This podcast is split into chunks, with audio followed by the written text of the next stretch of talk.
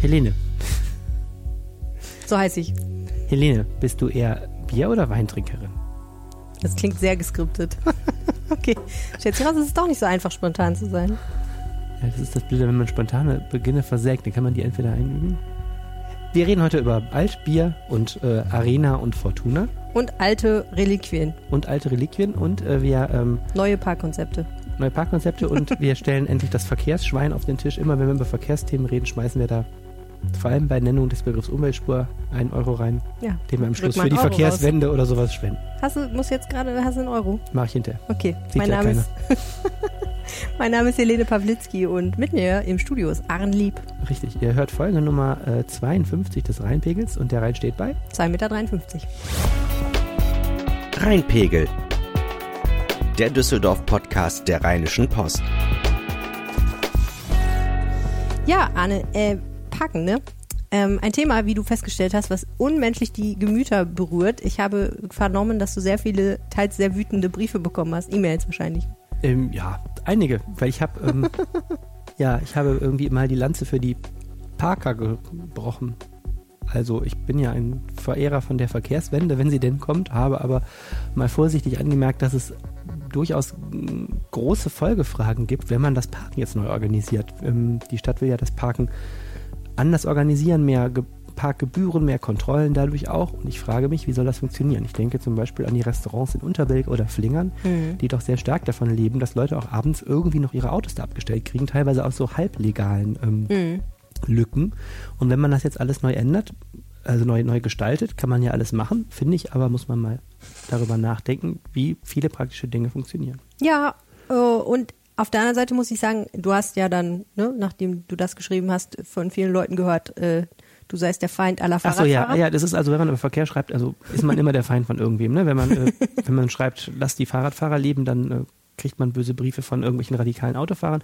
Und natürlich sind die Aktivisten so für Radfahren und Umwelt auch inzwischen sehr gut organisiert und sehr laut, vieler Hinsicht auch zu Recht. Und äh, natürlich, wenn man sagt, halblegales Parken, das ist der Begriff, über den wir gleich noch reden müssen, mhm. ähm, ist in manchen Fällen vielleicht nicht erlaubt und auch nicht optimal, aber mal ganz praktisch, dann ähm, kriegt man natürlich Briefe, wo Leute sagen, naja, das blockiert aber trotzdem Straßen und ist auch schlicht nicht erlaubt. Ist total grotesk, dass man dich irgendwie als Anti-Fahrradfahrer bezeichnet, weil du bist der größte Fahrradfahrer, den ich kenne, ehrlich gesagt, fast. Ja, ich bin ja so das Chamäleon unter den Verkehrsteilnehmern. Ich besitze ja auch, wie du weißt, ein Auto. Nein. Und habe einen Ticket 2000. Ich bin also, ich, mich kann man, mich kannst du immer beschimpfen. Aber nur zu Fuß gehst du nicht freiwillig. Nee, zu, ja, zum, zum Fahrrad. Oder? Genau. Ja, aber ich muss dir sagen, ich habe deinen Aufmacher gelesen heute Morgen im Bett und äh, ich hatte sofort so eine Krawatte. Ich hatte sehr viele Meinungen dazu, was, was die Politiker in diesem Text gesagt haben.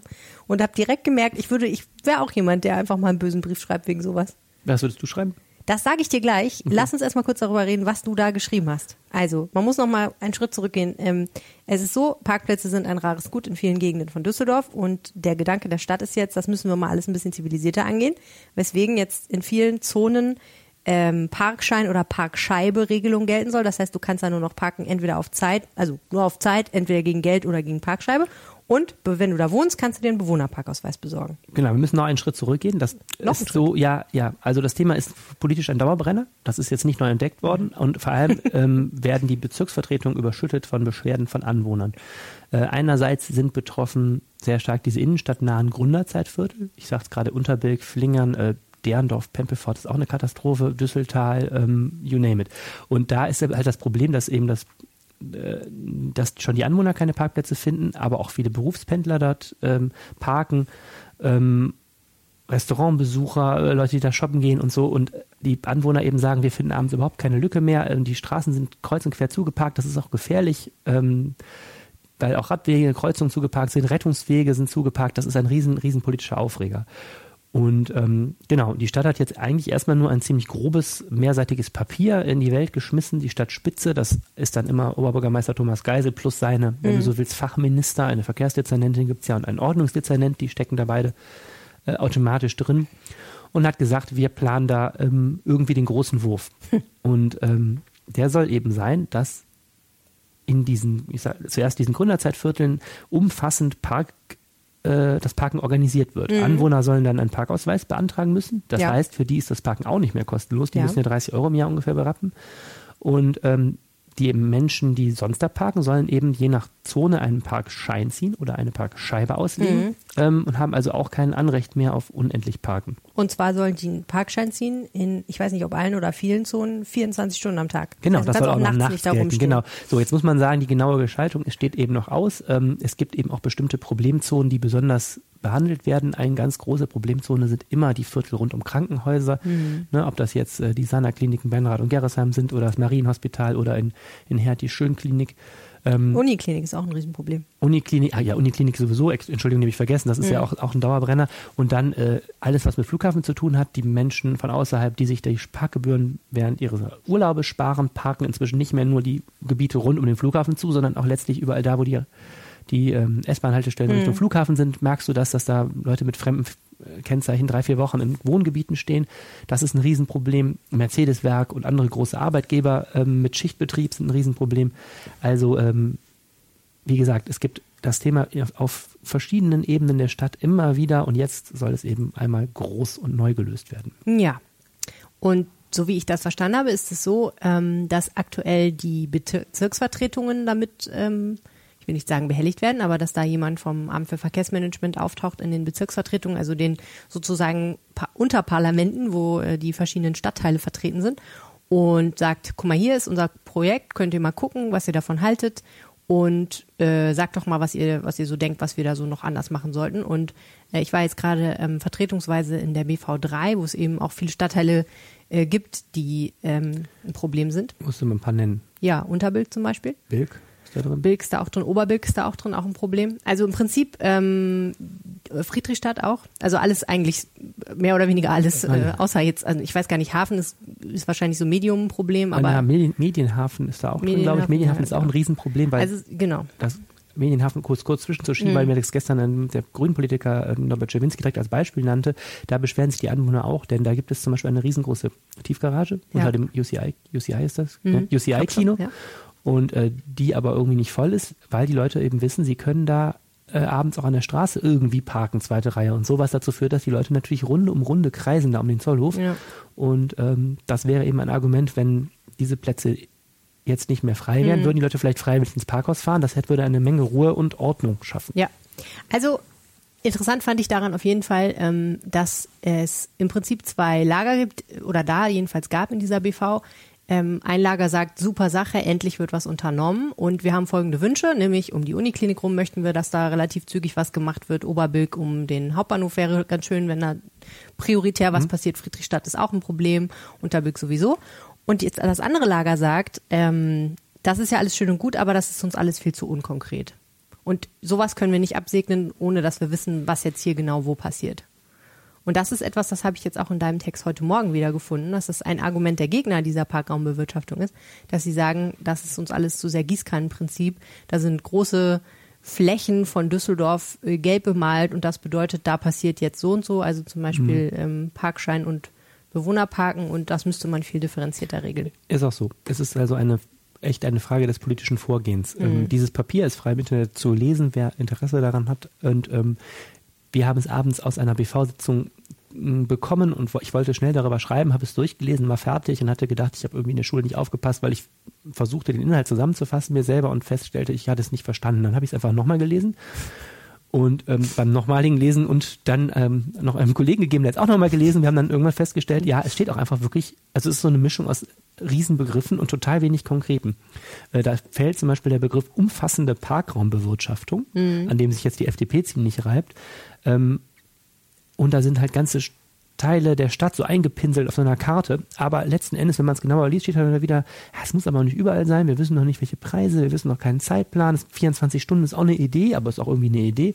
Es geht mehr um so eine Absichtserklärung zu sagen, der öffentliche Raum ist kein gratis Parkraum mehr, der ist total wertvoll. Mhm. Wir brauchen ihn für die Anwohner zum Parken, wir brauchen ihn aber auch für total viele andere Sachen, von Fahrradständern bis Bäumen.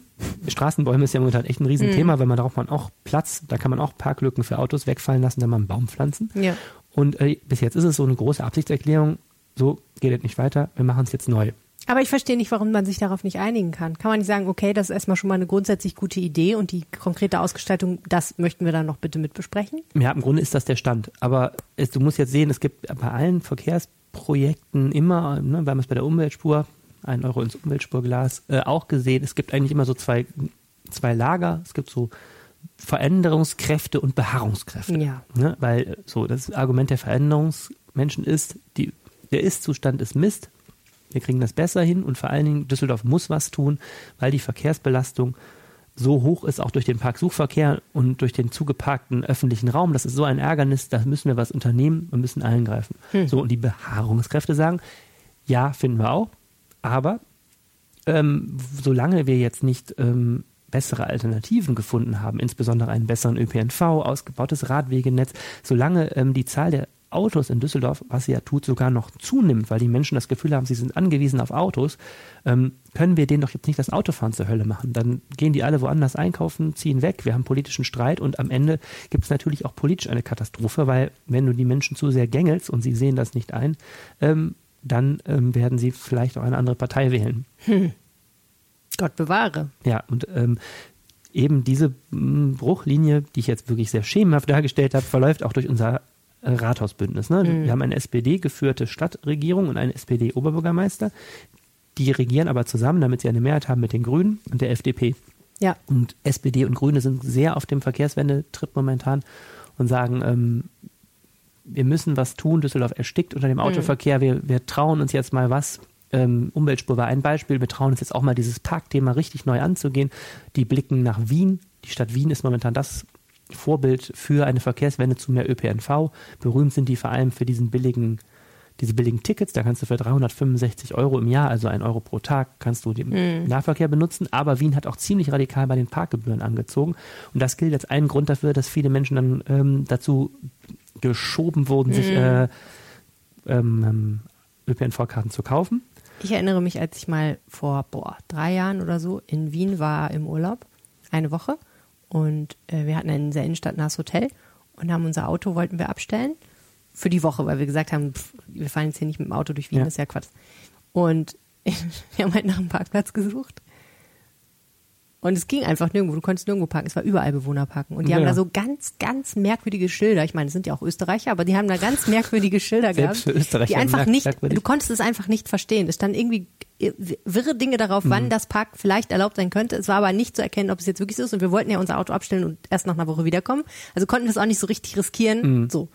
Also haben wir da rumgefragt, ähm, ob, so einfach so Leute, die da rumliefen, wo können wir denn mal parken? Daraufhin haben die gesagt, ja, so im 18. Bezirk wäre mhm. eine Möglichkeit. Ja, also, genau. Ne, und das bedeutet, in, in, Wien wird ja nach außen gezählt, wie in Paris. Also 18. Bezirk ist JWD. Mhm. Ähm, und wir haben dann ein Parkhaus gefunden, da konnte man, glaube ich, für 10 Euro am Tag parken. Das war dann irgendwie okay, das haben wir dann gemacht. Aber also, wow. Ja, ja das war, ich war, du Stadt war ja kannst du nicht parken als Auswärtiger, geht einfach nicht. Kopenhagen ist das genauso. Bei Kopenhagen haben wir super gut geparkt, direkt in der Mitte der Innenstadt. Da ist aber völlig klar von außen auch, die kommunizieren das, an der Straße parken gibt es sowieso nicht. Mhm. Das heißt, du suchst dir im Grunde, wenn du Stadtbesucher bist, schon mal das Parkhaus, Parkhaus. in deiner Nähe. Da haben die aber auch recht gute Kapazitäten gehabt. Ja, okay. Ähm, kommst dann dahin, kostet auch ein Vermögen dann irgendwie mhm. 15, 20 Euro am Tag. Ja, ist kein Vermögen, aber es ist schon. Läppert sich über die Tage. Also, ne? ne wenn du jetzt Pendler bist oder sowas, kannst du das vergessen. Also ja, für, für Touri einen Tag ja, ähm, ist das kein das Problem. Das rechnet man zum Hotel dazu praktisch, ne? So, und äh, so, genau, und ähm, das wäre eben sowas, wenn du sagst, der Parkraum ist total bewirtschaftet, dann hast du gar nicht mehr diesen Parksuchverkehr, weil die Leute schon wissen, mhm. sie müssen sich anders organisieren. Das ja. wäre aber für Düsseldorf eine totale Revolution. äh, die Leute sind zwar genervt von diesem Parksuchverkehr, aber wenn du jetzt irgendwie in Unterbild in die Frieda essen gehst oder sowas, mhm. ähm, um ein Beispiel zu nennen, wo man wirklich sich tot sucht, dann kurft man da irgendwie immer Concordia Straße, keine Ahnung, die nächste Runde und so. Und irgendwann nach, wenn man denkt, es geht gar nicht mehr nach 20 Minuten, kriegt man meistens ja irgendwie noch einen Parkplatz. Oder ja. viele Menschen ähm, äh, definieren dann Parkplatz einfach immer weiter, ja. so weit, dass dann irgendwann die Rheinbahn nicht mehr durchkommt, weil die halb auf den Schienen stehen und so ja. weiter. Und das ist, ist dann halt so ein Düsseldorfer Spezifikum. Das wäre ein echter Mentalitätswandel, zu sagen, nehmt doch direkt die Bahn. Ja. Oder sucht euch ein Parkhaus oder bleibt doch zu Hause. Also, klar ist, es muss sich was ändern. Der Fraktionschef der FDP, mhm. Manfred Neuenhaus, hat aber gesagt, kann schon sein, aber nicht so. Genau. Diesem Konzept können wir jedenfalls nicht zustimmen. Kommen wir zu den Beharrungskräften. Kommen wir zu den Beharrungskräften. Ich würde gerne mal ein paar Sachen, die Herr Neuenhaus gesagt hat, aus meiner Sicht kommentieren. Ich werde jetzt wahrscheinlich sehr aus der Rolle fallen und als Oberbürger Bürgerin und Ex-Dortmunderin sprechen, die ebenfalls aus einem Viertel kommt, wo man nicht parken konnte. Darf ich jetzt sagen, darf ich erst sagen, was er gesagt hat und du? Ja, ich halte mich okay. mühselig zurück. Gut. Mühselig. Pass auf, ich muss jetzt ein bisschen aufpassen an der Stelle, weil die FDP, das muss man immer dazu sagen, auch eine Verkehrswende in Düsseldorf will und mhm. zum Beispiel die Umweltspur, ich schmeiße den zweiten Euro in das Umweltspur, virtuelle Umweltspurglas ja auch eine. Du weißt, dass das kein virtuelles Glas ist, sondern dass wir irgendwann von diesem Geld groß essen gehen werden. Und ich glaube, das Geld wird hauptsächlich aus deiner Tasche kommen, Arne. Wenn ich, ich immer über Verkehr reden muss, ist es total unfair. Ja, es tut mir sehr leid, aber ich kann es ja nicht ändern. Ah. Du bist hier der Verkehrsnerd. Ich sag's nur. Ich du denk, denke nicht. Okay. Ich, ich, ich meine, ich akzeptiere auch PayPal und Bitcoin, aber. Also die neuartige Busspur mit Zusatzfunktion, die wir hier haben, auch unter anderem für Räder, ähm, ist ja eine, äh, ein Kompromiss, der ja. aber auch eine Initiative der FDP war, die ähm, aus den Ideen Busspur, die eher F SPD war und äh, Radspur, die eher Grüne war. Mhm also einen Kompromiss gefunden hat, also auch vieles mitträgt. Das muss ich jetzt einmal zur Ehrenrettung der FDP dazu sagen, sonst ist es ein bisschen unfair. Trotzdem ist die FDP eine Partei, die das Herz des Autofahrers äh, schlagen hört. Und ähm, das Argument ist eigentlich folgendes. Wenn wir jetzt anfangen, ein Parkraumbewirtschaftungskonzept dieser Natur zu machen, umfassende Parkraumbewirtschaftung, müssen wir das auch kontrollieren. Das ist in Düsseldorf in Klammern ein totales Problem, weil wir jetzt schon überhaupt keine Menschen finden, die bei der Verkehrsüberwachung arbeiten wollen. Die haben totalen Personalmangel. Ein Grund dafür, dass man so schön zweite Reihe parken kann, die haben überhaupt gar keine Kapazitäten zu kontrollieren gerade. Ne? Das soll sich sowieso ändern, aber wenn man das äh, umfassend macht, müsste man ja tierisch kontrollieren. So, dann kannst du aber diese ganzen Menschen, die Anwohner, die sich abends, ich sage mal jetzt, brav nicht auf den Radweg stellen, sondern irgendwo vor eine Baumscheibe, auf einer Straße, die breit genug ist, ähm, und um 7 Uhr wieder weg sind, damit die Müllabfuhr da durchpasst, die keinen Rettungsweg und keinen Radweg blockieren, aber einfach nur einen Parkplatz wollen, damit sie zu ihrer Familie nach Hause kommen und Nachtschlaf finden, um morgens ihrer anstrengenden Tätigkeit wieder nachgehen zu können. Diese Menschen müsstest du ja auch mit Knöllchen überziehen. Schwachsinn. Ja, weil du kannst ja nicht die Verkehrsüberwachung durchschicken und dann sagen, naja, Natürlich das, kannst du das. Ja, aber das ist doch auch, da müsstest du das zu offiziellen Parkplätzen erklären, sind es aber nicht. Nein, musst du gar nicht. Musst du wohl. Nein, muss ich gar nicht. Es ist einfach Unsinn. Also es tut mir leid, okay, wenn ich das so hart dein, sagen muss. Jetzt, jetzt Rant. kommt der Rant. Okay. Nein, nein, gar kein Rant. Okay. Aber ohne Scheiß. Also ich äh, habe in Dortmund gewohnt in einem Viertel, wo es auch sehr wenig Parkplätze gab. Es gab da äh, Bewohnerparken. Erste Erkenntnis, Bewohnerparken heißt ja nicht, dass jede Straße nur Bewohner parken dürfen, sondern zum Beispiel auf der einen Straßenseite sind Bewohnerparkplätze, auf der anderen Straßenseite nicht. Das bedeutet, das heißt nicht automatisch, dass andere Leute da keinen legalen Parkplatz mehr finden. Mhm. Zweite Erkenntnis, ich habe, ich würde sagen, ein Viertel aller Nächte stand mein Auto und auch mal tagsüber auf dem Bürgersteig vor einer Litfaßsäule direkt vor meiner Tür, weil ich keinen anderen Parkplatz gefunden habe. Und ich bin da nie, habe da nie ein Knöllchen bekommen. Weil das keinen großen Geist gestört hat. Da wurde aber trotzdem kontrolliert, das weiß ich deswegen, weil ich mal irgendwie zwei Tage drüber war mit meiner HU und sofort ein Knöllchen bekommen habe, weil ich den TÜV nicht rechtzeitig gemacht hatte. Das heißt, es gibt so interne gemauschte Das heißt, auch ein Mensch, der bei der Verkehrsüberwachung arbeitet, kann ja, dem kann man ja nahelegen, dass er mit gesundem Menschenverstand sich das einguckt, schaut, hat derjenige einen Bewohnerparkausweis im Fenster, aha, es ist ein Anwohner und guckt, fährt, steht der da so, dass irgendwie größere Verwerfungen hier entstehen im Verkehr. Mhm. Und dann kann er immer noch ein Knöllchen geben. Aber es gibt ja, wie du sagst, die sogenannten halblegalen Parkplätze. Es gibt ja so ein paar Sachen, die kann man machen. Auch je nach Autogröße übrigens kann man die machen. Ne? Mit einem SUV vor eine Baumscheibe ist vielleicht schwierig, weil rechts und links dann keiner mehr rauskommt. Aber mit einem, was weiß ich, Polo geht das vielleicht. Also ich finde, da kann man ja mit Augenmaß kontrollieren. Und man muss ja auch nicht die ganze Zeit immer alles kontrollieren. Ich glaube, man müsste sich halt mal genau angucken, wo sind die Viertel, wo die Leute sich wirklich an nichts halten. Da gibt es ja so ein paar Straßen, wo man einfach sagen muss, entweder weil, ich weiß nicht, ob es an den Leuten liegt, die da wohnen oder die da hinkommen oder mhm. weil da generell einfach der Druck so groß ist. Aber da kann man ja auch mal ein bisschen also natürlich müssten sie auf jeden Fall mehr kontrollieren, als sie es jetzt tun, aber vielleicht können sie es ja zielgerichtet machen. Also das muss ich echt sagen, mhm. hat mich nicht überzeugt, weil ich finde, das geht davon aus, dass es ein total starres Konzept ist. Und ähm, ich finde, das ist, das ist auch Sache der Verwaltung, ihren Mitarbeitern zu suggerieren, wie man da mit Augenmaß vorgeht. Naja, ich habe eben gesagt, dass so, das Grundproblem ist, das Konzept ist so vage, man kann vieles reininterpretieren. Also das ist einfach noch gar nicht besprochen worden. Wie wird das kontrolliert? Ich glaube, du hast recht.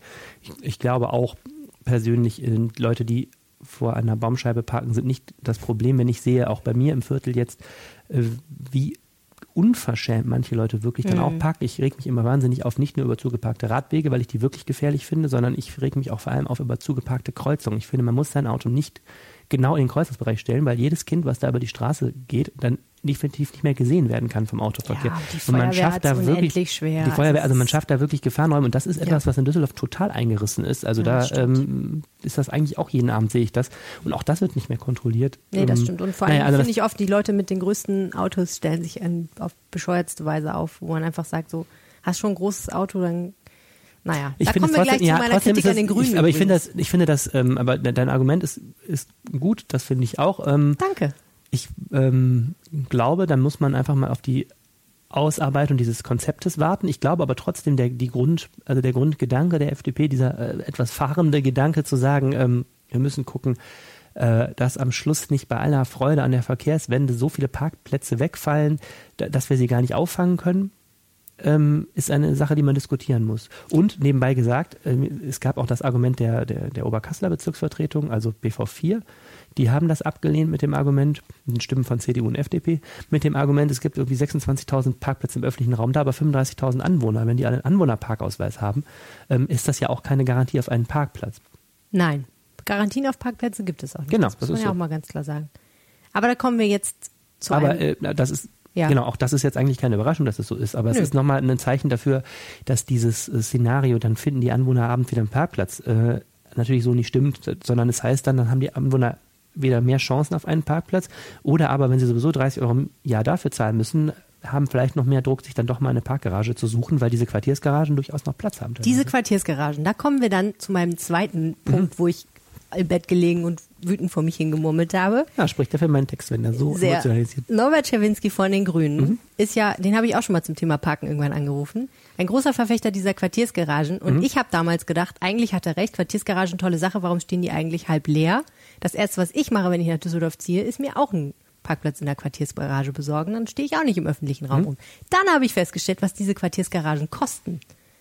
Fängt bei 55 Euro in Oberbilk an, geht bis 100 Euro Ja. oder 95 ja, das oder so so. ein normaler Das ist normal, aber ich finde das viel Geld. 100 Euro im Monat für Parken oder 50 oder 70. Und ich meine, er sagt, äh, wer sich ein SUV kauft, kann auch noch 70 Euro im Monat für eine Garage ausgeben. Das mag stimmen. Ich fahre aber den Opel Corsa meiner Großtante, Ja. der mehrfach unfallgeschädigt ist. ich kann mir das wirklich nicht leisten. Also oder sagen wir mal, wenn ich es, wenn, also natürlich Holz, könnte ja. ich es mir leisten. So, ich könnte es natürlich auch sagen, okay, das gehört sozusagen auch zur Miete dazu. Da muss ich halt damit leben. Aber gerade weil die Mieten in Düsseldorf schon so hoch sind und die Lebenshaltungskosten generell, ich finde 70 Euro im Monat von den Leuten mal einfach so pauschal zu verlangen, so frei nach dem Motto, wenn du Auto fährst, dann musst du das auch irgendwie leisten können, finde ich irgendwie ein bisschen viel. Ja, finde ich, geht mir So. genauso. Ich hatte ähm, 30 Euro im Jahr finde ich noch in Ordnung. Geht mir ich genauso. Ich, Das hab ehrlich gesagt, ich hatte ehrlich gesagt auch mal irgendwann so einen Parkplatz angeboten gekriegt, der kostete auch 80 Euro. Und habe ich gedacht, naja, also klar, Parkplatzsuche könnte ich mich die ganze Zeit drüber aufregen, aber so schlimm ist dann auch wieder nicht. Also wenn ich nicht Ich gerade muss sagen, abends, da ne, wo weil ich ich wohne, habe da also, finde ich einen. Also das ja, und wenn okay. man jetzt nicht abends zurückkehrt, sondern irgendwie nachmittags oder halt ne, man Kreativ. nicht, nicht zur Arbeit mit dem Auto fährt, damit man abends und so, kreativ ist, dann, äh, dann geht es ja irgendwie. Finde ich auch, ist eine Diskussion. Aber andererseits, was man eben sehen muss, wir geraten in Düsseldorf immer stärker in so einen Flächenkonflikt. Also ähm, Mhm. wir brauchen Platz für Radständer, wir brauchen Platz für Straßenbäume. Ganz großes Thema werden zum Beispiel auch diese Mobilitätsstationen gerade, also in, an großen ähm, Rheinmann. Knotenpunkten sollen jetzt auch mehr Leihräder stehen oder mehr Parkplätze, wo du dein Rad einschließen kannst, damit die Menschen so ein, so ein, so ein Zwei-Wege-Pendeln machen können von zu Hause mit dem Rad zur nächsten großen Rheinmannstation. So, ist auch so ein Ding, super Idee, könnte man auch noch Carsharing-Wagen hinstellen, ist in Düsseldorf aber ein Riesenproblem, weil du überhaupt keinen Platz dafür hast. Da könntest du natürlich die Parklücken teilweise wegfallen lassen. Das heißt, es schielen mehr, für mehr Funktion wird auf diese Park, Autoparklücken geschielt und natürlich ist es so, so ein Auto hat acht Quadratmeter, ja, nicht ganz, an, ne? sechs Quadratmeter oder irgendwas, öffentlichen Raum, die du umsonst benutzt, die bis jetzt überhaupt keinen Wert haben, die du fest als Bürger davon ausgehst, das ist, die stehen mir jetzt einfach zu. Man kann natürlich die Diskussion führen, zu sagen, ist es denn überhaupt so? Wenn du in einer Top-Lage in Düsseldorf immer mit deiner Karre, die du eine Stunde am Tag bewegst, 23 Stunden lang sechs Quadratmeter bewegst, haben die doch eigentlich auch einen Preis. Nö, überhaupt nicht. Ich finde ja auch nicht, dass die umsonst sein sollten, aber ich finde, die sollten maßvoll, mit maßvollen Gebühren belegt sein, weil ich finde, das gehört für viele Leute schon zu einem, einem an, ein, angenehmen und angemessenen Lebensstandard dazu. Also, ne, da kann man ja unterschiedlicher Meinung sein. Manche Leute sagen, wir brauchen alle kein Auto, aber es gibt halt Leute, die, die möchten gerne ein Auto haben, möchten gerne Auto fahren. Viele Leute, glaube ich, brauchen auch wirklich ein Auto. Für die ist es einfach eine enorme Lebenserleichterung. Und ich finde dann, dass natürlich kann man dafür Geld nehmen, aber das muss man dann so machen, dass das noch erträglich ist und dass es einem nicht wehtut irgendwie. So Stimme ich dir zu. Was ich grundsätzlich. zu dem Thema auch noch, ich habe diese Woche noch eine zweite Geschichte zu dem Thema geschrieben, da habe ich mich getroffen mit dem Gründer einer App namens Ampido. Ah ja, richtig. Ähm, das war ein super Typ, ähm, Mitte 30, hat da diese Park-App aufgebaut als Student schon in Köln und ich stand mit dem länger an einem sonnigen Tag auf dem Parkplatz, den die Gib dir betreiben. fünf Euro, wenn du seinen Namen sagst. Ja, ich ruder so rum. er stammt, also er ist in Köln, Köln, aufgewachsen, stammt aber aus Sri Lanka und hat einen Namen, den ich offen gestanden ja. meinen Text auch immer mit Copy und Paste reinkopiert ja, ja. habe, weil ich Ich habe auch schon mal über den geschrieben und habe das genauso gemacht. Er war auch so nett und ihm sehr langsam zu buchstabieren, weil er wirklich sowohl im Vornamen als auch im Nachnamen sehr, sehr viele Silben hat. Er hatte mir zum Glück eine Mail geschrieben, da konnte ich seinen Vornamen. Er hat sich, also ich habe ihn Yassa genannt, er unterschreibt seine Mails mit Yassa. Okay, das finde ich gut. Also, um dem Mann jetzt Genüge zu tun, Sekunde, gucken wir mal kurz nach nennen den Namen. Ich finde, das ist jetzt. Muss ich dir dann wirklich 5 Euro Der Mann heißt glaub, Yasotaran Paka Satanan. Okay, wir verrechnen das mit der Umweltkasse. Ja. das, ist, das ist mehr als fair. Also, der Yasser ja. ähm, hat eine App, mit der vermakelt er im Grunde Parkraum. Das ja. ist so eine Art, im Grundidee ist Airbnb für Parken. Wenn du immer du jetzt immer jeden mhm. Tag mit mhm. deinem Corsa mhm. äh, bei der Arbeit bist, hast du mal einen privaten Stellplatz, kannst du ja diesen, im Grunde diese Zeit nutzen und einfach über Internet für die acht Stunden den vermieten. Dann könnte irgendwer, der da in deinem Gegend äh, arbeitet, den fest für den ganzen Monat für so eine Zeit mieten. Mhm. In Klammern, jetzt kommen natürlich tausend praktische Bedenken, wenn ich früher nach Hause komme und bip, klar, muss man alles klären. Was die aber auch machen, zum Beispiel, wenn hier Brachflächen sind, weil bald gebaut wird, ähm, an der Moltke Straße ist ein leerstehendes Telekom-Gebäude, das hat einen Parkplatz den gerade keiner braucht zum Beispiel, dann kann man den ja als Parkraum vermieten über so eine mhm. App. Dann muss der Anwohner da auch 80 Euro im Monat zahlen oder wenn er Berufspendler ist, nur tagsüber buchen, jeden Tag fest bis 18 Uhr. Dann zahlt er irgendwie 40 Euro oder so. Und dann kann er sein Auto da abstellen. Ja. Das Geniale ist, durch solche digitalen Lösungen kannst du natürlich Parkplätze besser auslasten, weil mhm. du eben auch zum Beispiel, du könntest ja auch Bürogebäude am Wochenende für Shopping-Touristen, ähm, also die Büroparkhäuser mhm. da zur Verfügung stellen. Und äh, du könntest auch Anwohner, also Garagen unter Privathäusern, wo Plätze frei sind, könntest du ja vermakeln. Und so könnten erstens Besitzer eines Parkplatzes Geld verdienen und zweitens könnte man ähm, irgendwie intelligenter die vorhandenen Ressourcen managen und damit ja. auch den öffentlichen Raum entlasten. So, jetzt ist das keine Erfindung von Ampedo. Ich will jetzt auch nicht sagen, dass die die Besten ihrer Art sind, damit es nicht so werblich ist. Ähm, aber ich finde die Idee, das Grundkonzept mhm. total spannend und das ist eben das, was unsere Verkehrsdezernentin, also Verkehrsministerin sozusagen, Cornelia Zuschka auch sagt ähm, und verspricht, wenn wir hier mit der Gebührenkeule kommen, wollen wir andererseits auch intelligent Parkplätze suchen. Okay. Supermarktparkplätze ist ja auch immer so ein großes Thema. Äh, man könnte die natürlich außerhalb der Geschäftszeiten auch für Anwohner öffnen, wobei der Rewe bei mir an der Ecke auch bis 12 Uhr auf hat, also das ist dann auch ein bisschen unpraktisch. Gut, also Strich drunter, Stadt muss ein bisschen konkretere Pläne vorlegen, alle müssen sich mal ein bisschen am Riemen reißen, auch die Parker. Genau. Also und dann läuft das. Kurzfazit, alle sind aufgeregt, alle sind irgendwie persönlich betroffen, keiner weiß, wie es weitergeht. Wir müssen über Bier reden, Arne, und zwar mit unserem Lokalchef Uwe Jens Runau. Herzlich willkommen im Podcast. Ja, einen wunderschönen guten Tag. Guten Tag. Du kennst dich gut aus mit Bier. Selbstverständlich, Düsseldorf ist eine Bierstadt und das muss man ja kennen hier. Und du kennst dich auch aus mit Fortuna und der Arena. Ja. Weil? Du ähm, ich muss mich, ich bin Dauerkartenbesitzer, ganz, ganz privat und äh, gehe schon von klein auf äh, zu Fortuna. Und natürlich jetzt hier bei der Rheinischen Post müssen wir uns darum kümmern. Fortuna ist ein ganz, äh, eine wichtige Sache für Düsseldorf, gerade als Bundesliga-Erstligist. Und äh, man darf ja nicht vergessen, dass vor 10, 15 Jahren Fortuna am wirtschaftlichen Abgrund stand und auch heute noch in der ersten Bundesliga ganz, ganz unten rangiert bei den Einnahmen und am wenigsten Geld hat für die ähm, Mannschaft. Und da ist es auch wichtig, womit ähm, kann man noch zusätzliche Erlöse erzielen. Und um den Bogen zu schlagen, auch bei Fortuna-Spielen gibt es Bier. Genau. Und Bier ist auch eine Einnahmequelle. Und im Augenblick verhandeln Stadt, die Live, die Stadttochter, mit der Fortuna über den Nutzungsvertrag für die Arena in den nächsten drei Jahren. Also, äh, nochmal ganz langsam. Äh, wir haben eine Arena, die gehört der Stadt und die wird verwaltet von einer Stadttochtergesellschaft, die heißt D-Live. So kann man das sagen. Und Fortuna Tara ist ein Mieter in dieser Arena, ne? Der Hauptnutzer. Und äh, es gab in den letzten Monaten immer wieder Streit äh, um die Frage, wie wird denn der Hauptnutzer eigentlich an den Entscheidungen beteiligt, äh, was äh, draußen auf der Arena steht, was da drin verkauft wird. Äh, wenn man da jedes Mal 40, 50.000 Leute hinholt, und so ist es ja jetzt in der ersten Bundesliga, äh, dann wollen wir mehr mitreden und wir wollen auch mehr dran mit verdienen, weil mhm. wir dieses Geld brauchen, um in der ersten Bundesliga zu bleiben. Genau. Okay. Jetzt erreichte uns vergangene Woche die gute Nachricht, es gibt einen neuen Altbiersponsor oder einen neuen Altbier-Anbieter, Schumacher, äh, Schumacher genau. Alt für die Arena. Wer genau. war das bisher? Frankenheim. Das, ist, ne? das war Frankenheim und äh, Frankenheim gehört zur Warsteiner Gruppe. Und äh, das ist natürlich so ein Doppelpaket dann, wenn man zusammen äh, da auftritt. Und das tun die ja seit 15 Jahren eigentlich. Ein Doppelpaket aus Alt, Alt ganz so lang. Genau. Oh ja. ähm, das ist ein, gerade bei großen Konzernen, ja. die haben natürlich immer alle Sorten so.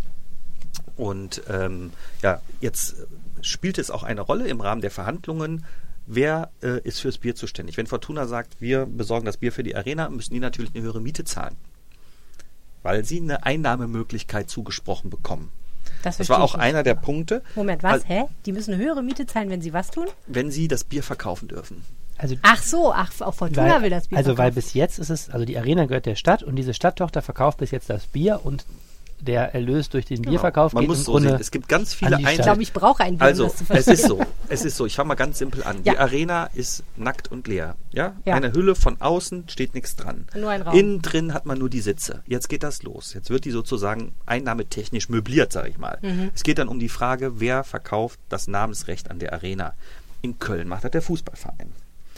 Ähm, in Düsseldorf hätte es die Fortuna machen können. Sie hatte aber keinen die äh, Stadt Düsseldorf hat dann eben über ihre Tochter die Live diesen Abschluss gemacht mit der Gauselmann-Gruppe, Merkur Spielarena, also mhm. die die Spielotheken hier machen. Ja.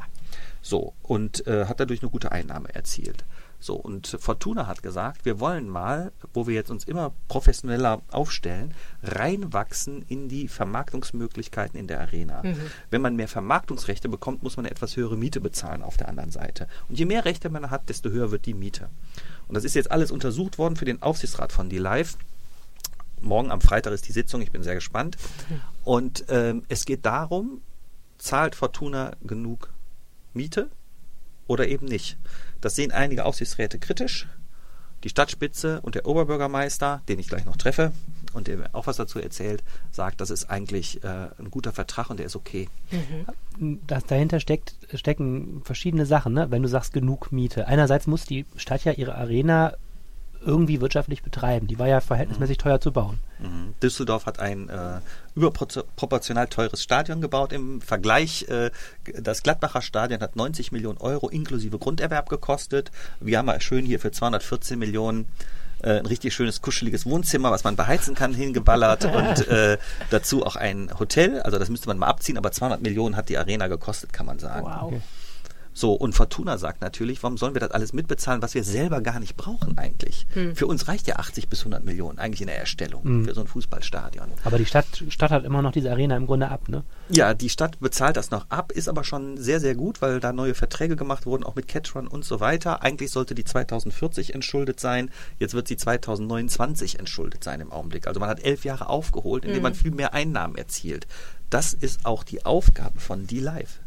Der Stadtrat wollte mit Michael Brill einen Profi, der neue Veranstaltungen dahin holt, der gute Verträge macht, weil das ist alles Steuergeld. Ist auch richtig, mhm. äh, die live gut auszustatten. Auf der anderen Seite ist es auch richtig, und das ist das, was der Oberbürgermeister sieht, wir wollen einen äh, Fußball-Bundesligisten dauerhaft in der Arena haben. Die Stellschraube ist auch der Vertrag.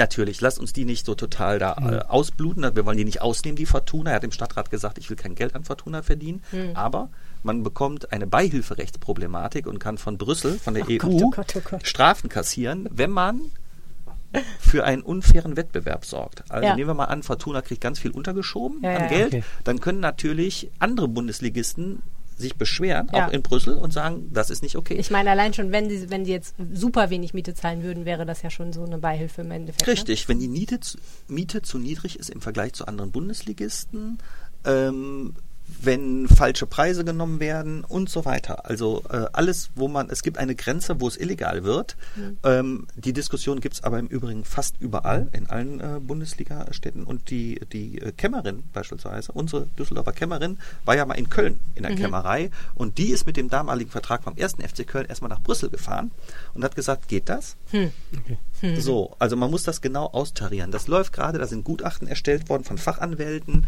äh, Wirtschaftsprüfer haben einen Marktvergleich gemacht. Düsseldorf ist im Vergleich ähm, preiswert für die Fortuna. Aber Fortuna hat auch viel, viel schlechtere Vermarktungsmöglichkeiten zum Teil. Das hat der Verein auch alles recherchiert. Und da kommen wir wieder zurück In den Bier, anderen, ne? na, nicht ganz. Nicht ganz vorher okay. einmal ganz kurz. Also beispielsweise ist das Düsseldorfer Stadion kein reines Fußballstadion. Ja, da werden Die anderen, Konzerte gemacht und so. Das ist eine Multifunktionsarena. Man mhm. hat das nicht geplant als Fußballstadion. Die anderen haben zum Teil doppelt so viel Business Seats. Mhm. Das heißt, da kannst du viel mehr Geld einnehmen. Mhm. Und wenn du gar nicht so Vermarktungsmöglichkeiten hast, dann kannst du auch nicht so viel Miete verlangen. So, so argumentiert Fortuna. Mhm. Jetzt wird ja für die Euro 24 das ausgebaut, man kriegt mehr Business Seats und so. Und wenn dann Fortuna mehr davon vermarkten kann, können sie auch eine höhere Miete bezahlen. Das Gerangel läuft gerade. Und das Bier gehört halt auch da rein. Wer bestimmt über den Bierverkauf? Da haben die das sich beim Auseinandersortieren so geregelt. Gut, wir wollen mehr Vermarktungsrechte, wir haben mehr Business Seats, sagt Fortuna. Das Bier haben sie damals gar nicht genommen sehen die inzwischen auch kritisch. Hm. Hätten wir mal besser genommen, ja. hört man so aus dem Verein. Moment, wenn Sie das Bier genommen hätten, dann könnten Sie jetzt A, sagen, wer, ähm, wer, wer, wer, ist eigentlich der Anbieter, genau. Frankenheim, genau. Schlösser, Zu welchen whoever. Preisen? Genau, zu welchen Preisen wird das verkauft. Und ich vermute, wenn man, sagen wir mal, Frankenheim dazu hat, die jetzt das ganze Altbier in der Arena aus, ausschenken dürften, dann wären die natürlich auch vielleicht ein, als Sponsor der Fortuna zugeneigt. Das Problem ist, dass Frankenheim Sponsor ist von Fortuna. Genau. Und zwar so ein, so ein einer schon von den Top-Sponsoren, die so eine halbe Million da ungefähr fast geben. Mhm. Das steht auch auf der Internetseite, das sieht man im Stadion da hat die Live dann, als sie jetzt den Vertrag mit Schumacher gesagt haben, ganz überrascht gedacht, oh, das wussten wir ja gar nicht, dass ihr da das einen ganz anderen Altbiersponsor habt. haben doch. die wirklich gesagt? Ja. Okay. Und äh, ja das, das hat auch da nicht für Freude ähm, gesorgt, nee. weil natürlich, wenn du jetzt, äh, Frankenheim hat so gesagt, wir wollen natürlich unsere Konzernmama äh, mit im Boot haben. Da haben die aber gesagt, nee, da machen wir eine Ausschreibung. Da gibt es auch ganz andere, die sich da jetzt beworben haben und auch ganz gute Angebote abgeliefert haben. Das ist noch nicht entschieden. Ähm, aber die wollten natürlich beide zusammen dann da rein. Und da hat die Arena gesagt, nee, das machen wir nicht. Also Pilz, Pilz, Pilz und Alt. Pilz wird ausgeschrieben. Alt ist auch eine Imagegeschichte für uns. Mhm. Wir wollen äh, ein Alt haben, was die Düsseldorfer mögen. Natürlich ist das Bier der Hausbrauereien besonders beliebt und mhm. besonders gut auch. Und äh, das tun wir da rein. Da geht es uns nicht nur ums Geld. Mhm. Das heißt, also wir, uns hat die Nachricht erreicht. Ähm, und Fortuna war ja. darüber sauer, weil natürlich ihr Sponsor Frankenheim ausgebotet wird. Sie waren bei der Entscheidung nicht beteiligt, genauso wie beim Namensrecht für die Spielothek nicht. Ja, äh, äh, ja und, und genau, beim also KfC Uerdingen waren sie auch nicht beteiligt. Jetzt gibt es einen zweiten Fußballverein in der nächsten Saison. Das fanden die auch nicht gut, äh, weil da sollte nur ein Fußballverein das als Heimstadion nutzen. Mhm. Aber die Live guckt auch nach den Einnahmen. Denkt an diese Verschuldungen, die Kredite für den Bau, das muss alles abgetragen werden. Also es war ja so, dass bekannt wurde, dass das jetzt die Hausbrauerei ist. Und im Netz haben sich irgendwie alle erstmal gefreut und dann Klar. auf einmal ging der Streit los. Das hat mich so ein bisschen überrascht. Dann auf einmal wurde deutlich, Fortuna findet das gar nicht gut und es gibt da irgendwie Stunk zu. Also ich weiß noch, äh, das war dann so ein Moment, wo ich gedacht habe, hä, gerade waren noch alle happy darüber. Aber es gab zuerst nicht mehr. erst so eine Pressemitteilung, glaube ich, ne? Das war so eine Verkündung. Dann mhm. wurde die erstmal gemeldet, alle so, mhm. ja, Schumacher lecker. Und ich glaube, dass dann im zweiten Schritt erst überhaupt über diese ja. Implikationen auch berichtet wurde. Ne? Aber, Aber, es war schon einen Tag vorher intern, gab es da mhm. schon Kontakt zwischen Fortuna und der Stadt und okay. das sind auch die D-Züge aufeinander äh, gerasselt. Was macht ihr da? Ihr botet unseren Sponsor aus. Warum können wir das nicht zusammen entscheiden? Die Bitte hat es auch vier, fünf Wochen vorher gegeben. Mhm. Äh, lasst uns das bitte dann doch. Es ist wichtig für beide Seiten und so. Aber ähm, die Arena-Führung hat auch gesagt, pass mal auf, das ist vertraglich hier nicht geregelt ähm, oder festgelegt, dass ihr das mitentscheidet. Wir entscheiden das, weil wir bei der Aufteilung der Rechte entschieden haben, dass wir über das Bier entscheiden. Mhm. Aber das kann man sagen, wenn wir ein gutes Verhältnis haben und wollen auch, dass Fortuna dauerhaft da ist, dann beteiligen wir die auch ein bisschen an manchen Entscheidungen oder denken auch an ihre mhm. Interessen. Mhm. Und das ist der Knackpunkt. Dieser neue Geist, den man da im Miteinander haben will, den sieht man da verletzt. Mhm ich meine, das ist für die Stadt ja auch wichtig. Ne? Die Fortuna zahlt ja auch nur überhaupt so viel Miete, solange die in der ersten Liga bleiben letztlich. Ne? Also die Stadt muss ja am sportlichen Erfolg der, der, der Fortuna ja auch ein Interesse haben. Natürlich. Dann. Ja. Auch die Arena hat daran natürlich ein Interesse. Je mehr Menschen da hinkommen und irgendwie konsumieren, verdienen die ja mit. Mhm. Aber dann ist es ja eigentlich gerade komisch, dass es immer wieder eigentlich im Getriebe knirscht zwischen die Live und Fortuna, ja. zwischen der Stadt und Fortuna dass es nicht so läuft, dass man sagt, alle sind irgendwie total happy miteinander und unterhalten sich über Sachen und entscheiden das einvernehmlich, ne? Ja, äh, man muss natürlich sehen, das Ganze hat eine Historie. Ähm, die Stadt Düsseldorf hat über Jahre Fortuna am Leben gehalten. Der Oberbürgermeister Erwin war sogar Aufsichtsratsvorsitzender bei Fortuna äh, um die über die schlimmsten Klippen hinwegzuhelfen. Und Damals, das war eine Zeit, wo Werner Sesten, der Finanzchef, ging betteln in der Stadt für Sponsorengelder, um die Spielergehälter bezahlen zu können. Und hat damals ja auch letztlich die, die Arena bauen lassen, obwohl Fortuna sportlich am Boden war. Genau. Erwin, ne? Erwin. Wir, sind, wir sind bundesweit verlacht worden für einen Drittligisten ein 50.000 Mann Stadion. Aber das finde ich auch gut in Düsseldorf, genauso mit dem Profil Sportstadt Düsseldorf, dass man sagt, wir haben auch kleinere Sportarten, die wir unterstützen da hat man was mit einem langen Atem, was auch eine Wahl mal übersteht, aufgebaut und hat das durchgezogen. Und der Erfolg hat doch eigentlich äh, auch recht gegeben. Wir waren Drittligist, wir, haben, wir waren schon mal in der ersten Bundesliga, wir sind jetzt wieder drin, wir haben eine super Saison gespielt. Aber wir müssen jetzt mal ein paar Jahre drin bleiben, damit eben auch äh, die Fernsehgelder nach oben, es geht ja pro Saison, sind direkt ein paar Millionen immer mehr. Heute sind wir noch relativ weit unten, ne, mit jetzt 30 oder etwas über 30 Millionen. Bayern München, die kriegen 67 Millionen. Hm. So, und du musst dich nach oben dienen sozusagen über ein paar Jahre, dann kriegst du immer mehr Millionen, dann kannst du auch mal eine höhere Miete bezahlen. Ja. Skurril, äh, also erstmal diesen ganzen Bierstreit fand ich relativ skurril, aber am skurrilsten fand ich, wenn ich das richtig verstanden habe, dass ich gelesen habe, ähm, es wird gar nicht so fürchterlich viel Alt im Verhältnis ausgeschenkt in der Arena. Genau. Das meiste ist Pilz. So, das, sind, das sind auch nur 20 Prozent beim Altbier okay. ungefähr. Und äh, man kann aber davon ausgehen, wenn da jetzt so ein, so ein gutes Düsseldorfer Altbier, äh, äh dass das schon auf 30, 40 Prozent rechnet man schon mit, dass es wirklich anzieht. Planst du 30 Prozent mehr Bier zu trinken, wenn du in die Arena gehst? ich trinke das Ding doppelt so je nach, je nach sportlichem Verlauf so, der ersten Saison. Äh, äh, nein, aber das, das trinken die Leute gerne. Ja. Ne? Na gut. Na gut, ja, das ist ja die wichtige, man muss ja die Nutzerperspektive auch immer sehen. Die äh, Live äh, will das Bier übrigens auch in den anderen Hallen, also Düsseldorfer Altbier, dann von anderen ja. Brauereien, ne? im Dome, äh, äh, in der, in der ähm, Mitsubishi Elektrikhalle, ich, sag, ja. ich habe immer noch Philips Halle im Kopf, Mitsubishi Elektrikhalle, also überall soll so ein bisschen so, dass die Düsseldorfer Brauereien da vielleicht ihr Bier ausschenken. Also die Nutzerperspektive ne, äh, ist schon lecker, das Schuhmacher. Ich habe jetzt erstmal Durst. Finde ich. Und das ist doch, man muss den ganzen politischen Streit ja gar nicht wissen. Man kann es jetzt einfach in der Arena trinken. Oder andersrum, vielleicht schmeckt einem das Bier ja noch besser, wenn man weiß, wie darum gerungen wurde. Und dass es Fortuna auch irgendwie hilft. Ja, und man sollte vielleicht auch sagen, vielleicht können sich mal die Spitzen von Die Live und Fortuna bei einem Bier uh. äh, zusammensetzen ja. und auch mal ihre kleinen Nickeligkeiten, Schienbeintritte, ähm, bei einem schönen Warsteiner Pilz. Das, das einmal aus, einmal ausdiskutieren und damit zum Frieden kommt, auf jeden Fall auch ein Düsseldorfer Altbier trinken, weil ich glaube, von dem Pilz schläft man nicht so gut. Vielen Dank, Uwe Bitte sehr. Dankeschön. Helene, du bist aus der Redaktion diese Woche mal rausgegangen. Ja, und zwar mal. zu einer echt interessant klingenden Veranstaltung. Ja. Ähm, nämlich einer eine Rückgabe. Einer Rückgabe. Mhm. Einer Rückgabe eines Kästchens mit Ikonen und Reliquien, den Knochen von Heiligen drin. Es handelte sich um zypriotische Raubkunst und ähm, am Anfang habe ich gedacht, äh, freakiges Thema, wen interessiert das eigentlich? Und dann habe ich gelernt, dass das ein totaler Krimi war, der sich in Düsseldorf abgespielt hat. Total okay, spannend. also das ist ein Kästchen, da sind ähm, also kleine Heiligenbilder drin. Und genau. was sind das für Reliquien? Das ist ein Kästchen, das ist so 30 Zentimeter breit, äh, stammt aus dem Jahr 1835, sieht geschlossen aus wie ein Buch mit Ledereinfassung und wenn man es öffnet, hat man im Deckel ähm, Ikonen, also äh, gemalte frühchristliche Märtyrer mit Namen, die mir vollkommen unbekannt waren. Pantaleon, Karalam Karalampos, Tryphon, Michael von Synada und ganz wichtig in der Mitte Sankt Mamas. Falls jemand okay. fragt, ich habe das gerade abgelesen, weil Pan ich mir das nicht. Pantaleon könnte auch ein neues VW-Modell sein. ist es wahrscheinlich auch. Ähm, also Heilige und darunter ähm, in Metall eingefasst die Knochen von verschiedenen diesen und noch weiteren mhm. Heiligen. Und äh, dieses Kästchen sollte ähm, vor einigen Wochen in Düsseldorf versteigert werden. Und zwar von einem Auktionshaus, das sich auf der Friedrich-Ebert-Straße befindet, dem Auktionshaus Hargesheimer. Die sind mhm. spezialisiert mhm. unter anderem auf russische und ähm, mediterrane Ikonen. Orthodoxe Kunst okay. im Endeffekt. Ne? Wer hat das da zur Versteigerung gebracht? Äh, eine Frau, die die Ikonensammlung ihres Bruders geerbt hatte in Norddeutschland. Und die hatte keine Ahnung von Ikonen und irgendwie ist ein anderer Ikonensammler auf die Hagesheimers, diese, äh, dieses Ehepaar, das das Auktionshaus betrifft, zugekommen und hat gesagt, hier, hör mal, äh, die brauchen mal ein bisschen Hilfe. Mhm. Und die sind dann da hingefahren, haben sich das angeguckt und gesagt, okay, ähm, dieses Kästchen können wir auf jeden Fall gerne in die Versteigerung, die wir davor haben, mit diesen ganzen Ikonen, sehr, sehr viele Stücke mhm. ähm, aufnehmen und haben das abgeholt. Und ähm, dann als nächstes ähm, stellten sie natürlich ihren Katalog ins Internet. Auktionen sind ja heutzutage nichts mehr, was nur vor Ort vor stattfindet, sondern die Leute bieten aus der ganzen mhm. Welt mit. Also äh, Ikonensammler weltweit haben sich mhm. auch für dieses Kästchen interessiert, sagen die Hagesheimers.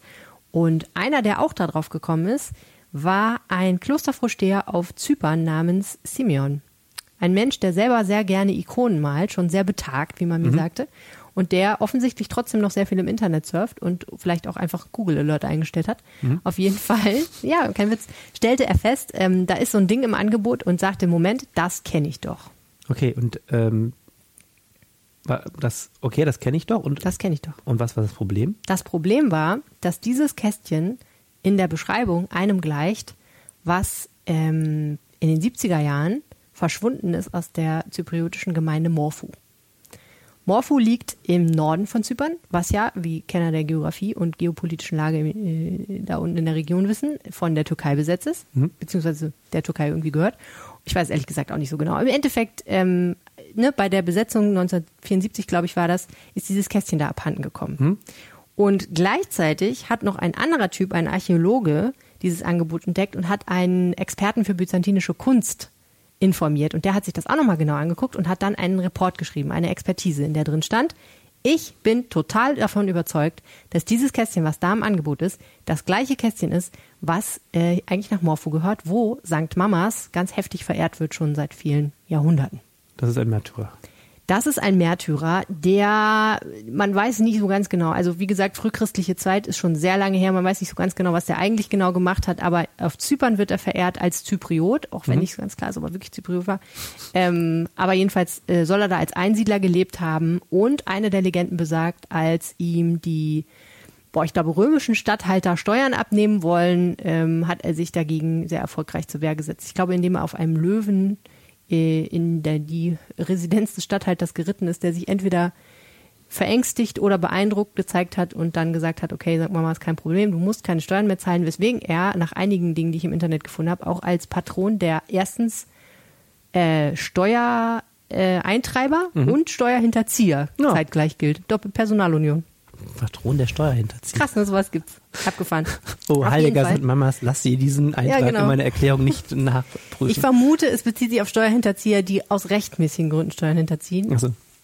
Also unterdrückte Steuerhinterzieher, ich weiß nicht. Okay, und diese äh, Ikone ist also offensichtlich, also diese Reliquie-Ikone? Ja, ein Reliquienkästchen. Aber dieses Kästchen ist offensichtlich ähm, geklaut worden. Ja, also ähm, dieser Report, dieser Bericht, den dieser äh, Archäologe und byzantinische Kunstexperte geschrieben hat, der wanderte zu Interpol. Und Interpol hat offensichtlich bei der Bundesregierung nachgefragt, beim Bundeskanzleramt. Und dann passierte gar nichts. Weil das Bundeskanzleramt nämlich gesagt hat, das ist ja alles gut und schön, dass es hier so schriftliche Zeugnisse gibt, die sagen, ganz bestimmt hat dieses Kästchen mal in der, im Kloster von Morpho gesehen, ge, wurde da verehrt und haben wir da gesehen. Aber da es keine Bilder gibt, die dieses Kästchen einwandfrei mhm. diesem Ort zuordnen, äh, kann das ja auch irgendein anderes Kästchen sein. Pix, Pix or it didn't happen. Ja, genau so ist das. Also die haben halt gesagt, es könnte ja auch sein, dass die Beschreibung auch auf ein anderes Reliquienkästchen zutrifft und so. Mhm. Deswegen machen wir da jetzt mal gar nichts. Ist doof. Mhm. Ja. Und dann? Dann hat die zypriotische Regierung ähm, offensichtlich in einem letzten Akt der Verzweiflung eine Frau angeschrieben, die Maria Pafiti heißt. Und ich habe sie ja jetzt kennengelernt persönlich ich kenne mich nicht so aus in Kunstkreisen. Ich bin mir nicht so sicher, was Frau Pafiti genau macht. Also auf ihrem Twitter-Account steht, ähm, sie sei Kunstberaterin. Das ist ein Wort, das Leute, wir von Helga Achenbach kennen. Ja, also Leute, die irgendwie beraten, sind auch immer schon, da weiß man nicht, Ja, und äh, Kunsthistorikerin, das mhm. scheint sie wirklich studiert zu haben. Aber ich habe sonst nicht viel im Netz über sie gefunden. Ich weiß nicht, woran das liegt. Sie arbeitet in London und auf Zypern. Und äh, sie hat irgendwie hat sie, äh, Frau Hagesheimer, mit der ich gesprochen habe, meinte auch, sie hätte den Namen vorher gekannt. Also irgendwie scheint sie mhm. bekannt zu sein. Aber was sie genau tut und so weiter, weiß ich nicht so genau. Auf jeden Fall, vielleicht arbeitet sie auch für die CIA. Ich weiß es nicht. Oder MI5. Nein, mhm. glaube ich nicht. Aber man weiß es nicht.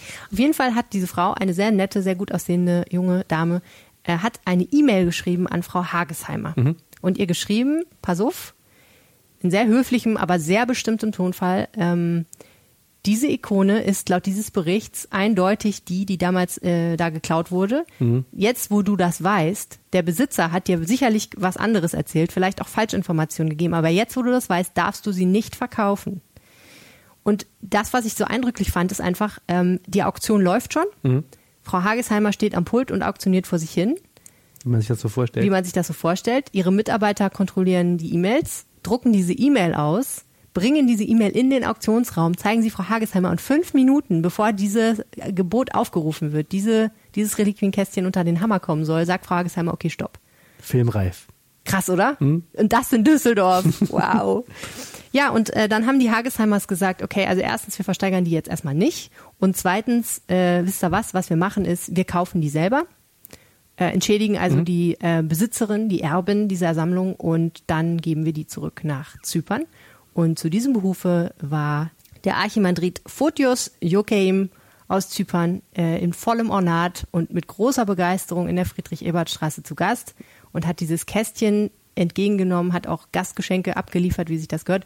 Und äh, dann hatte er gleich zwei Experten dabei, die haben das gleich sehr, sehr, sehr behutsam verpackt, sich nochmal ganz genau angeguckt, sehr behutsam verpackt. Und jetzt wird es in Zypern restauriert und dann wieder in den üblichen, das übliche Leben eines Reliquienkästchens eingefügt. Also mit anderen Worten, es wird in der Kirche verwahrt und zu hohen Feiertagen mal rausgeholt und dann dürfen das alle anbieten. Haben die sich dazu geäußert, was so ein Reliquienkästchen wert ist?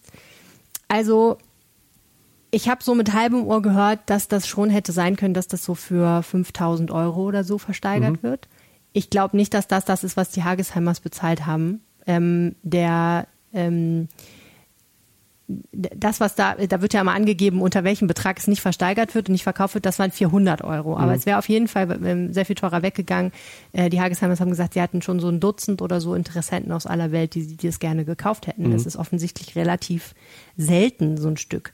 Ja, also, ja, unterm Strich fand ich wirklich, war das irgendwie eine spannende Sache und, ähm, die Hagesheimers haben, glaube ich, schon mal sowas gemacht. Die haben nämlich mal ein Gemälde, was mal dem Galeristen Max Stern gehörte dem von den Nationalsozialisten ja. vertriebenen Galeristen, dem Juden.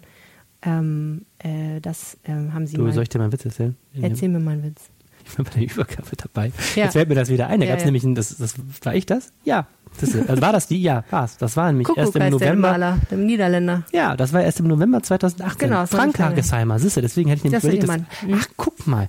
Ähm, ich da, so klein. Nein, aber das ist, ich habe die ganze Zeit gedacht, woher kenne ich Hagesheimer und die ganze Zeit gedacht, ich war doch schon mal bei so einer Raubkunst. Genau, da ging es um, um, um Nazi-Raubkunst ja. und so um ein, ein Gemälde des, des genau. Düsseldorfer Galeristen Max ja. Stern und das war der Frank Hagesheimer und das war eine ähnliche Geschichte. Da haben die nämlich auch dem Erben das entschädigt und ja. dann selber ist ganz nett. Also ich meine, die sagen selber, wir können das nicht immer machen. Ne? Erstens, es kann nicht so teuer werden, dass wir es nicht mehr irgendwie decken können. So ähm, und sie machen sicherlich jetzt auch nicht bei irgendwelchen Stücken, aber bei Stücken, wo sie sagen, das ist schon wichtig oder hat einen Namen oder man kennt das oder es ist in diesem Fall für die zypriotische Kultur und die orthodoxe Kirche auf Zypern sehr, sehr wichtig, ähm, dann machen wir das schon und äh, zwar deswegen, weil wir eben einfach klar machen wollen, erstens, wir handeln nicht mit geraubter Kunst und zweitens, wir wollen vielleicht auch mal ein bisschen andere Wege gehen, als nur nach den Buchstaben des Gesetzes. Aber weißt gehen. du, was ich da immer so krass finde? Ich meine, das ist jetzt ein schönes Beispiel. Ja. Man kann es aber auch umdrehen und mal sagen, es ist krass, wie intransparent dieser ganze Kunstmarkt ist. Total. Da wird total oft dann einfach nur aus Schenkung oder aus Erbe oder so angegeben ja. und es wird so eine, diese, diese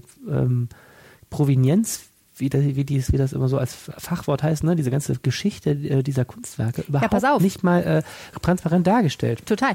Ich habe den auch gefragt, den Hagesheimer, ne, ob er nicht mal vielleicht einfach mal vorher schon hätte nachfragen sollen, so äh, wo kommt das eigentlich her und so. Und der hat gesagt, also nach dem nach dem Gesetz müssen wir nur nachweisen, dass es ein vor nee, dass es nach 1996, nee, vor 1996 ins Land gekommen ist. Also okay. bis 1996 müssen wir zurückgucken.